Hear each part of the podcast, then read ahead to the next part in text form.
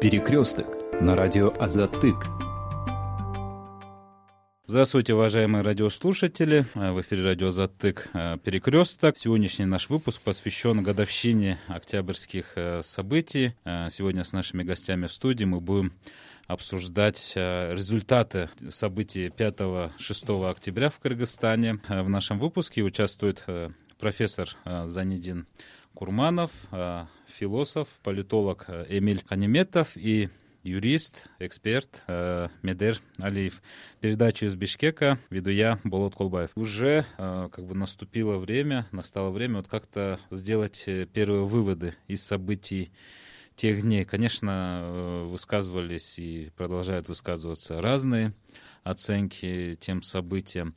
Вот, э, господин э, Курманов, по вашему мнению, что все-таки произошло в тот день, э, потому что эксперты, политологи э, высказывают мнение, что это был, была революция, кто-то говорит, что это был переворот. Вот лично по вашему мнению, что произошло тогда?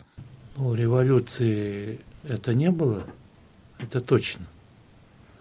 Потому что революция, она имеет более длительное время реализации. Потом это более глубокий процесс, который меняет общественные отношения принципиально. Некоторые революции затягиваются на сто лет и более. Вот у нас, например, революция имеет прерывистый характер, если брать все СНГ. В России буржуазная революция началась в 1825 году, восстание декабристов, и по сей день не может закончиться. Проблема в том, что Россия никак не может завершить буржуазную стадию революции. А у нас завершился вот этот процесс э, смены после э, октябрьских событий? Нет, у нас, э, понимаете, у нас происходят перевороты, бунты, мятежи, но революцией его назвать сложно, потому что происходит смена персон, но не меняется система, не меняются общественные отношения. Все остается так же, как и прежде. А что значит, как и прежде? Вот мы строили демократическое государство, мы построили бюрократическое, олигархическое государство. Что это такое? Это государство прямо противоположное тому, что написано в первой статье Конституции. Это не демократия. Ни первое, ни второе. А что это такое?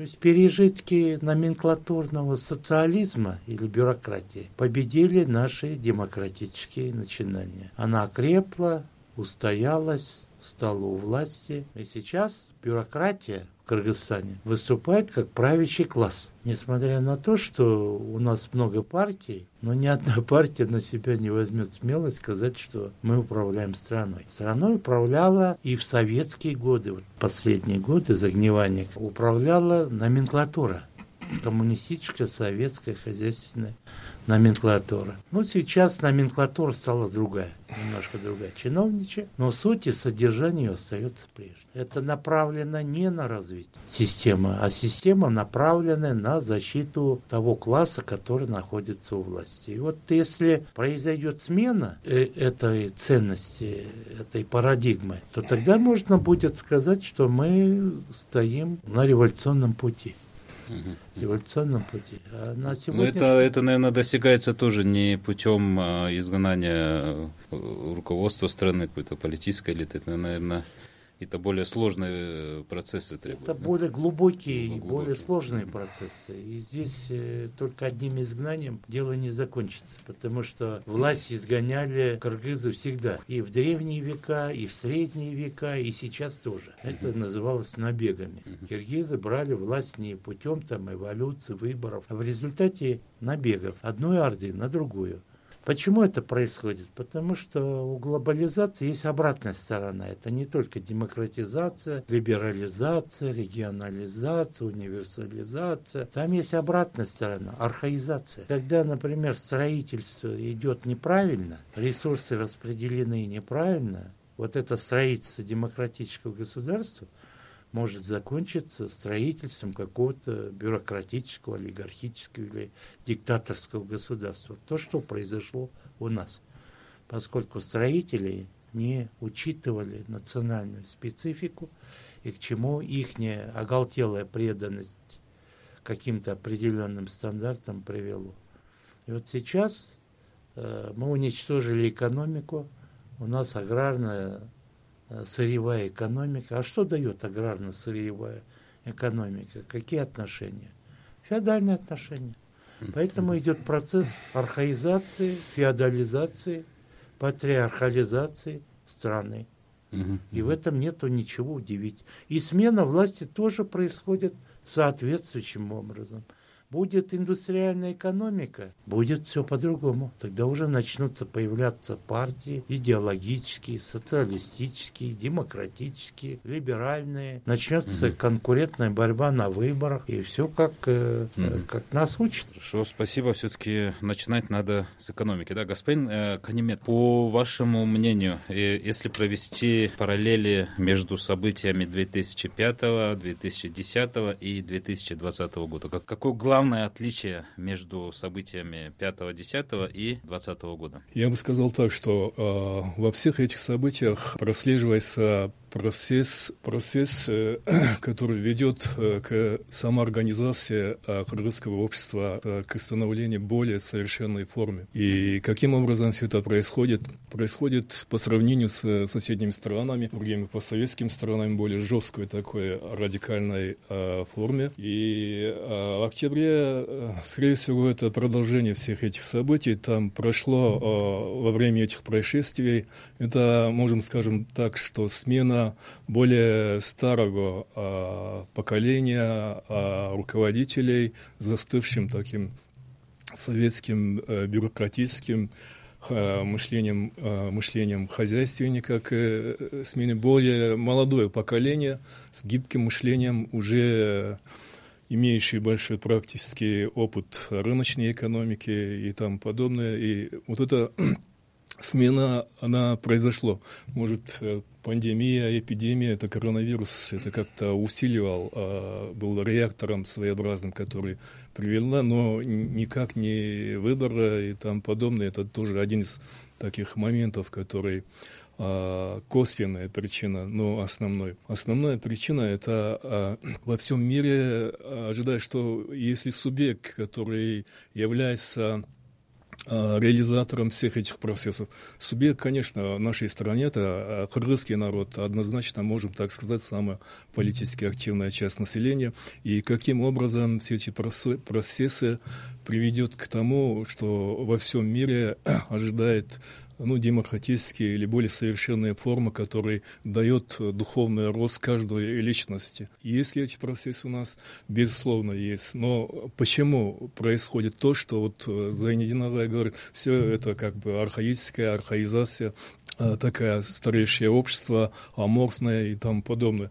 Но я бы в самом деле сказал так, что качество субъекта, генетический материал, э, самый народ, э, горный народ, это отличный такой материал, но э, она не, не была подготовлена вот к современному процессом. Э, Казахстан более вестернизированная страна, а по сравнению с нами, она более, больше подго- были бы готовы вот, процессом перестройки и тому подобное. Но у нас модернизация, прежде всего модернизация сознания, мышления, а, экономической сфере, индустриальной сфере, все это а как шло к этому. Все это произошло внезапно. И сейчас в данный момент у нас один западный проект коммунистический сменяется, другой либеральный, нелиберальный, который привел к тому, что вот старое советское поколение а с помощью социальных технологий уже отодвинуто с политической арены, с общественной жизни. Они уже не активная часть, хотя они были более модернизированная, подготовленная а, часть нашего населения. И данный данный момент э, различные социальные технологии, она вовсе работает в нашей стране. И самое большое отличие вот нынешней а, а, поколения, новое поколение, вот Джапарова Ташиева, который при, а, уже у власти, имеет высшую власть, но менее подготовленная, чем, например, старая партия элиты в, а, а, а, в сфере вот, образования, подкованности, но у них больше практического опыта, более ближе к, э, к народу. То есть она, они как-то реагируют э, волеизъявления или чувствам э, народа в целом.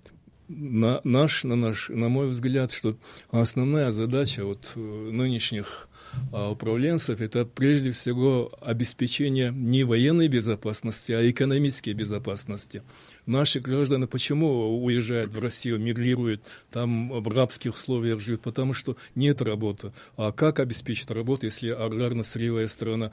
А 90% кыргыз выживает за счет животноводства. Почему не организуют на новой технологической основе перерабатывающее производство о каждом селе? Почему этого не происходит? Почему э, ранее не направили на это ресурсы, и денежные, и финансовые? Чтобы обеспечить, создать э, условия для а, вот, населения, которые дальше перерабатывать э, шерсть, э, мясо, молоко. Почему до сих пор перевозят сливоч, сливки из Москвы? Во всех супермаркетах красные, это голубые сливки перевозят в течение 30 лет из Москвы. Колбаса, все прочее оттуда. Почему наши местные бакушчанар, чаландар, очлар берелвают шех? Потому что отсутствует э, такая э, политика в экономической сфере, во всех сферах, которые могли бы защищать интересы нашего населения, потому что до сих пор неоколониальные процессы, неоколониальная политика доминируют здесь у нас. Доминирует, ну, наверное, мы все-таки еще находимся до сих пор в поисках своего пути, да? Нет, как, как можно поискать и как можно быть в таком на высоком интеллектуальном уровне что-то сделать, если население загнано в такие условия? Отсутствие экономических ресурсов, финансовых ресурсов, это прежде всего является причиной интеллектуальной а, неразвитости, необразованности населения, а не наоборот, не наоборот, не, не, не следствие. Вдруг реально экономические политики кто-то провел. Нет, вот э, какая-то надежда есть на этих, на, на нынешних, но это только пока надежда. Пройдет времени, это на самом деле эти ресурсы будет направлен на развитие страны населения или точно так же будет сговор там зарубежными технологами, э, финансистами, магнатами, точно так же, как при Максиме Бакиева произойдет эта ситуация. Вот э, сейчас вопрос только в этом. Спасибо. Вот вы и господин Курманов, и господин Ханиметов э, в своих выступлениях пришли к выводу, что все-таки надо начинать с экономики. Да? Э, эксперты тоже одной из основных причин массовых протестов в Бишкеке после, сразу после выборов назвали именно экономический аспект. Это массовое обнищание Э, народа из-за э, введенных ограничений, из-за пандемии коронавируса, это массовая безработица и так далее. Господин Алиев, по вашему мнению, год спустя после вот этих октябрьских событий сделали по поведению власти, по действиям власти, можно ли сделать вывод, что, э, извините за тавтологию, сделаны какие-то выводы из тех событий? Я бы в большей степени присоединился к мнению двух уважаемых предыдущих спикеров, э, можно сказать, в большинстве случаев придерживаясь той линии позиции, которую они озвучили. Э, вообще, я думаю, что любая революция – это кровь, убийство. И, как свидетельствует из э, просторов истории, все выдающиеся революционеры, помимо романтического образа, это были величайшие подлецы, мерзавцы и такие злодеи, да? И мне бы искренне хотелось, чтобы в дальнейшем в нашей стране больше никогда не происходили революции или государственные перевороты, как вы сами заметили. А если в целом смотреть, э, я думаю, что, ну, как бы это такой закономерный процесс идет у нас. Вот эти передряги, вот этот вот турбулентный период, в который мы попали и стараемся выбраться оттуда. Ведь 30 лет жизни государства — это ничтожно мало, и требуется определенный промежуток времени — когда правосознание общества поменяется, надеемся на лучшую сторону, когда неоколональные настроения будут заменены другими, модернизированными в новый свет, в демократическое пространство общества. Это все требует, оказывается, времени. Вот. И мы только на начале пути, и все идет так, как должно быть, на мой взгляд. И во всей этой гамме событий меня огорчает одно, что по-настоящему элиты у нас, оказывается, после развала Союза как таковой не было. Что начиная с уважаемого Аскара Хаича э, и вот до сегодняшних дней не было лидера, который по-настоящему был государственником. Э, после перестройки в обязательном порядке власть в любом случае не может быть идеальной. возьмем период правления Сасхарахаева, э, какие-то элементы коррупции, где-то человеческие соблазны, где-то трудоустройство нелицеприятных лиц и так далее, это как бы нормальное явление. Но в вопросах ключевых геополитических национальных интересов я считаю, что элиты должны были стоять э, до конца и исключительно э, преследуя национальные интересы. О чем свидетельствует Кумтор, там ряд других. Передача при Алмазбеке Шаршеныче Кыргызгаз – это национальный стратегический объект за один доллар. Я думаю, что надежда все-таки, наверное, на молодежь, как бы это пафосно не звучало. Но сам, будучи представителем ну, молодого поколения, я бы тоже поостерегался многим молодым, так называемым сейчас лидерам, доверить управление государством. Эти чрезвычайные амбиции, когда человек без опыта государственной службы, не имея опыта управленческого характера, элементарно одним отделом, хочет взять и сразу стать президентом или депутатом и вершить судьбу народа. И в целом, в целом, на мой взгляд, мы проживаем достаточно закономерные процессы, которые происходят.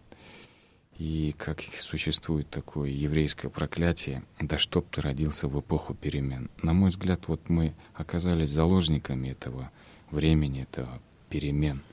И, как всегда случается, не мы выбираем времена, времена выбрали нас.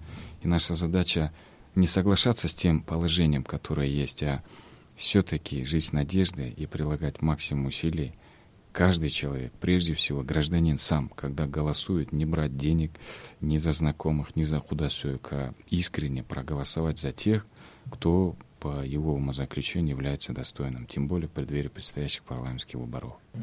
А, спасибо. У нас э, выборы назначены на 28 ноября. Я напомню для наших э, радиослушателей. Господин Курманов, мы вот с вами перед э, сегодняшней передачей немного побеседовали, и вы там упомянули грабли, да? Это знаменитое, очень известное, да, кыргызское выражение. Э, у нас его очень часто употребляют. Как не повторять э, предыдущие ошибки? потому что сейчас уже спустя э, год после смены власти людей, пришедших к руководству государства после этих событий, уже начали обвинять в каких-то вещах, да, которые ранее уже совершались. Как прийти к этому, да, как обойти вот это поле, да? Есть э, поговорка, европейская поговорка, которая гласит о том, что дураки э, наступают на свои грабли, а умные учатся на чужом опыте. Только и всего, что нужно сделать. То есть, если не хочешь повторять ошибок предшественников, то посмотри вокруг. Есть куча, э, есть много народов, которые научились на грабли не наступать. Хотя существует аксиома о том, что люди никогда не хотят учиться на своем собственном опыте. И как бы это ни было трудно, но это надо делать, чтобы сократить путь конечной цели. Понимаете? Есть специальные люди, которые делают уроки, надо делать домашнее задание. Сделал какое-то событие, не получилось, сесть, разбор полетов, сделать выводы, надлежащие уроки и выполнить домашнее задание. Ну, как это делают, например, немцы. Они всегда делают домашнее задание. Педантично, упорно, пока не достигнут поставленной цели. Ну, китайцы тоже демонстрируют. А японцы что, не демонстрируют? Тоже демонстрируют. Вот те страны, которые умеют обходить свои ошибки, то есть делать выводы, они все успешные страны. Те страны, которые не хотят учиться на своих ошибках, на чужих ошибках, они, как правило, бедные. Бедные. Поэтому роль, задача политических элит состоит в том, чтобы, э, поскольку они многие могут и не знать многих вопросов, я вот сколько раз уже говорю и устал говорить, ну, советники для чего существуют?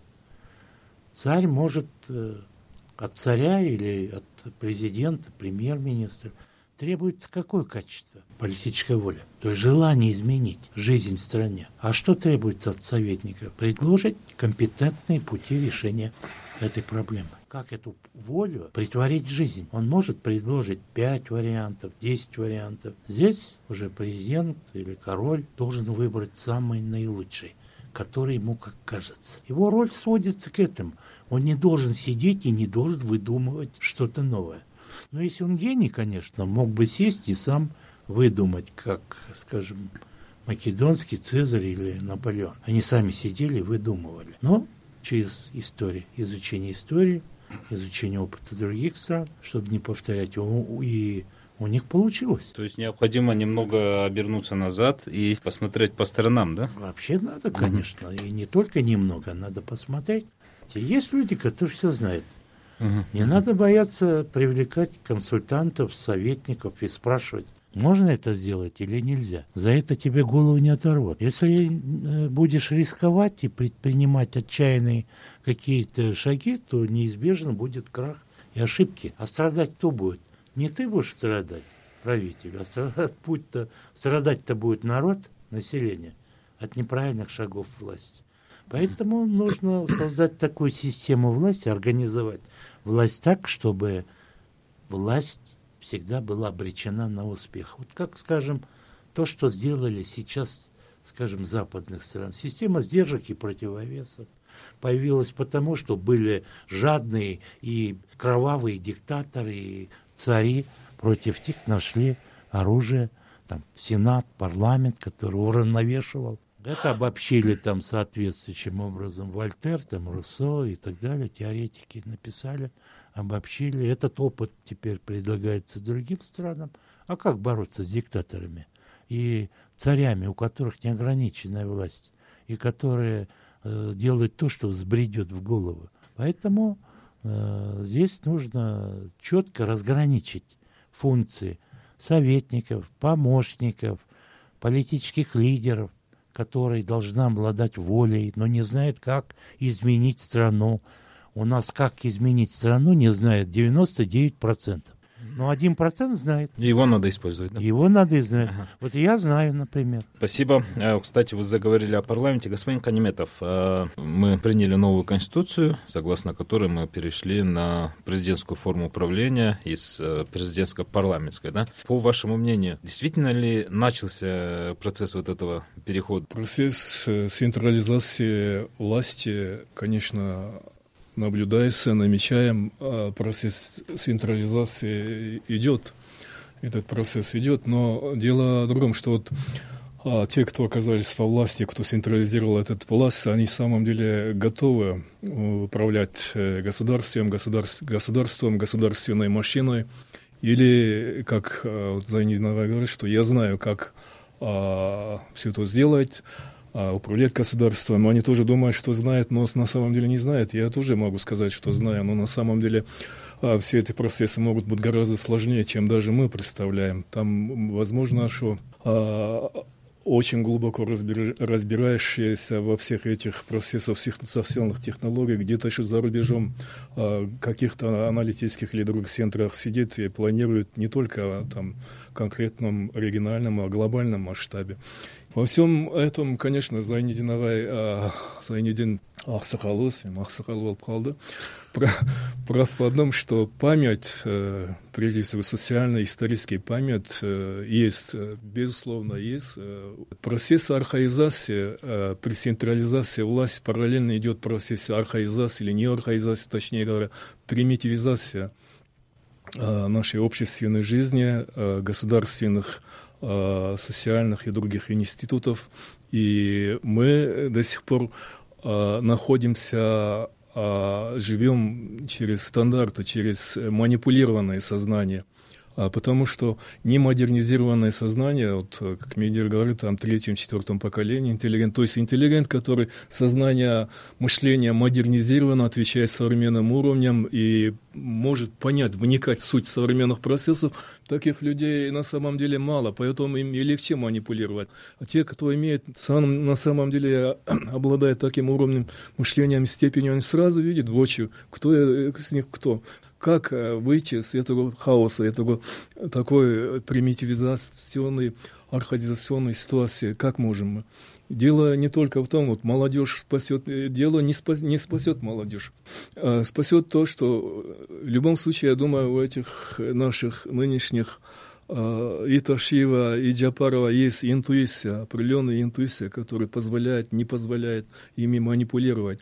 Вот нужна опираться на лучшие, лучших людей, на лучший час. Есть образованные, чистосердечные а, люди, у нас есть надо на них опираться, их наставить на ключевые должности, надо менять вот само само системы выбора, то есть э, закон о выборах и там подобное, нельзя а, оставить старые выборные системы и говорить людям, вот вам я дал шанс, пусть становится. Тоже, будет то же самое, как раньше. Кто денежнее, кто увертливее, они становятся депутатами подобное. Если пока не, не поменяют вот эту колониальную Выборную систему, которая была до 16 года точно такая же система. Раньше, когда выбирали Биев, не было такой системы, была более авто, а, справедливая система у хоть архаичных, патриархальных, но кыргызских родов. Выбор, нынешний выбор в октябре, это очень ответственный момент, который уже определяет лицо тех, кто решает все на политическом Олимпе. Пусть я, я бы им посоветовал смело смело. А, у них в руках кого сделать депутатом, если реально смотреть. Не у народа, а именно у них. Смело туда самых лучших людей а, способствовать, чтобы они стали депутатами. Спасибо. Пока еще не поздно. А, после октябрьских событий очень громко звучал, скажем, голос э, молодежных организаций, э, молодых активистов. Да, вот э, господин Алиев, как вы считаете, э, был ли услышан э, голос молодежи, да? Стали ли э, больше привлекать к управлению государством молодые компетентные кадры? Если посмотреть на кадровую политику в настоящее время, что парламент, что исполнительная ветвь власти, что судебная. Ну, судебная, ладно, там должны быть люди, умудренные жизненным опытом, возрастной ценз и так далее. А вот если посмотреть министерство, исполнительную ветвь власти, местное самоуправление, законодательный сектор, то молодежи там особо-то и не видится. Нету молодежи. Я вот как молодой представитель недавно объехал регионы и встречался с местным населением. И картина такая одна нелицеприятная была, да? Мы проезжали в Аше перед большим таким красочным зданием с другом, с одноклассником на его машине. Я удивился, говорю, а такое шикарное здание, раньше вроде его не было. А, исходя из этических соображений, я не буду называть фамилии, имен, но он назвал имя одного бывшего чиновника, неоднократного депутата, который, кстати, в отношении него было возбуждено дело некогда, он еще в розыске был. И вот он построил такое замечательное здание, и согласно его информации, он будет осенью баллотироваться на выборы по одномандатному округу. Я к чему? Вот в одномандатном округе он, оказывается, купил практически всех жителей. Кому-то на операцию помог, где-то школу отремонтировал, где-то компьютерные классы. То есть там он абсолютный лидер. Там, если с ним будут соревноваться даже Нельсон Мандела, Барак Обама, Ли Куан Ю, они все безоговорочно проиграют. И этот человек, будучи на государственной службе, коррупционными путями, условно скажем, сотни миллионов долларов сделал и 2-3 миллиона долларов кинул на этот регион, чтобы помазать рты гражданам, да? А те, к великому сожалению, считают его лидером этого региона. Вот кто заботится.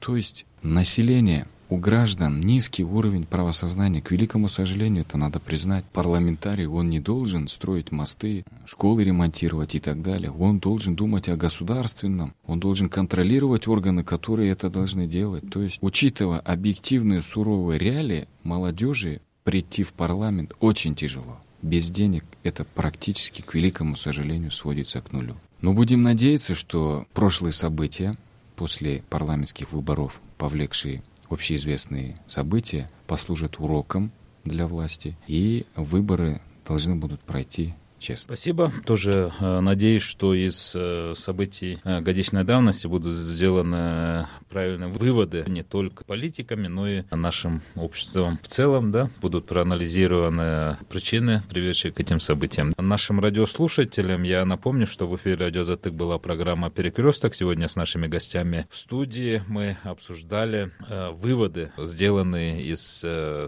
октябрьских событий 2020 года. В нашем сегодняшнем выпуске приняли участие э, профессор Занидин Курманов, э, философ, политолог э, Эмиль Ханиметов и юрист, эксперт Медер Алиев. Передачу из Бишкека вел я, Болот Колбаев. Спасибо за внимание. Перекресток на радио Азатык.